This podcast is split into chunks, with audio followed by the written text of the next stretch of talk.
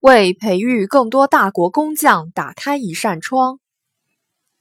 提起国产产品，人们或许会想起神舟上天、蛟龙入海，也可能联想到水龙头漏水、圆珠笔漏油。的确，中国制造客观上存在着大而不强、创新力不足等问题，但究其底，仍源于人才不强。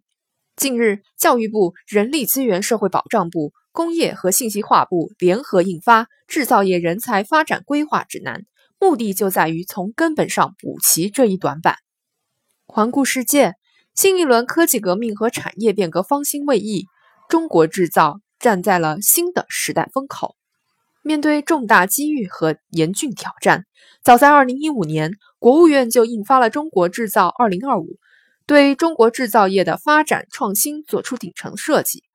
这次发布的指南可以说是落实“中国制造 2025” 一揽子专项规划的人才篇，也是系列规划指南的收官之作。该指南提出七部分重点任务，聚焦五项重点人才工程，致力于构建中国制造从研发、转化、生产到管理的人才培养体系，无疑将为中国制造由大转强激发新的动能。工以才成，业由才广。对于制造业而言，最关键、最积极的因素也是人才。近年来，我国制造业人才队伍不断壮大，但人才结构性过剩与短缺的现象同时存在。现实中，初级工多，高级工少；传统型技工多，现代型技工少；单一型技工多，复合型技工少；短训速成的技工多，系统培养的技工少。一些绝活绝技甚至出现断档。在一些精密制造领域，尤其缺乏能在牛皮纸厚的钢板上搞焊接，能把密封精度控制在头发丝五十分之一这样的大国工匠。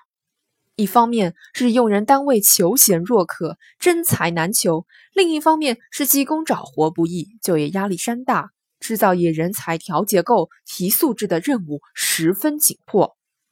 如何让广大蓝领队伍？追上现代化的脚步，怎样从源头上提升制造业人才的素养？这亟待我们重新审视相关人才培养方案的含金量，系统改进教学、实习等环节，焊接上人才培养与企业需求之间的缝隙。从实践层面出发，企业已经采用技术五点零版本。可很多学校还围着一点零版转圈圈，这样培养出来的学生如何能对上人才市场的接口？打破市销不对路的窘境，就需要提高企业人才培养的主动性和积极性，让产教深度融合，学生真枪实练，最终让学得好和用得上无缝衔接。也应看到，长期以来，我国制造业生产一线职工的社会地位和待遇整体较低，发展通道不畅，导致行业吸引力不强。一方面，普通大学门庭若市，不少文秀才毕业即失业；另一方面，职业技术学校门可罗雀，不少企业招不到需要的武状元。一位企业家从德国访问归来后感慨：“市长邀请参加的活动。”大牌技工做头把交易，董事长排在技工之后。在德国、日本等发达国家，不少行业的技工工资水平高于公务员、大学教授。事实证明，只有把优秀的人才吸引到制造业中来，制造业才能看到希望。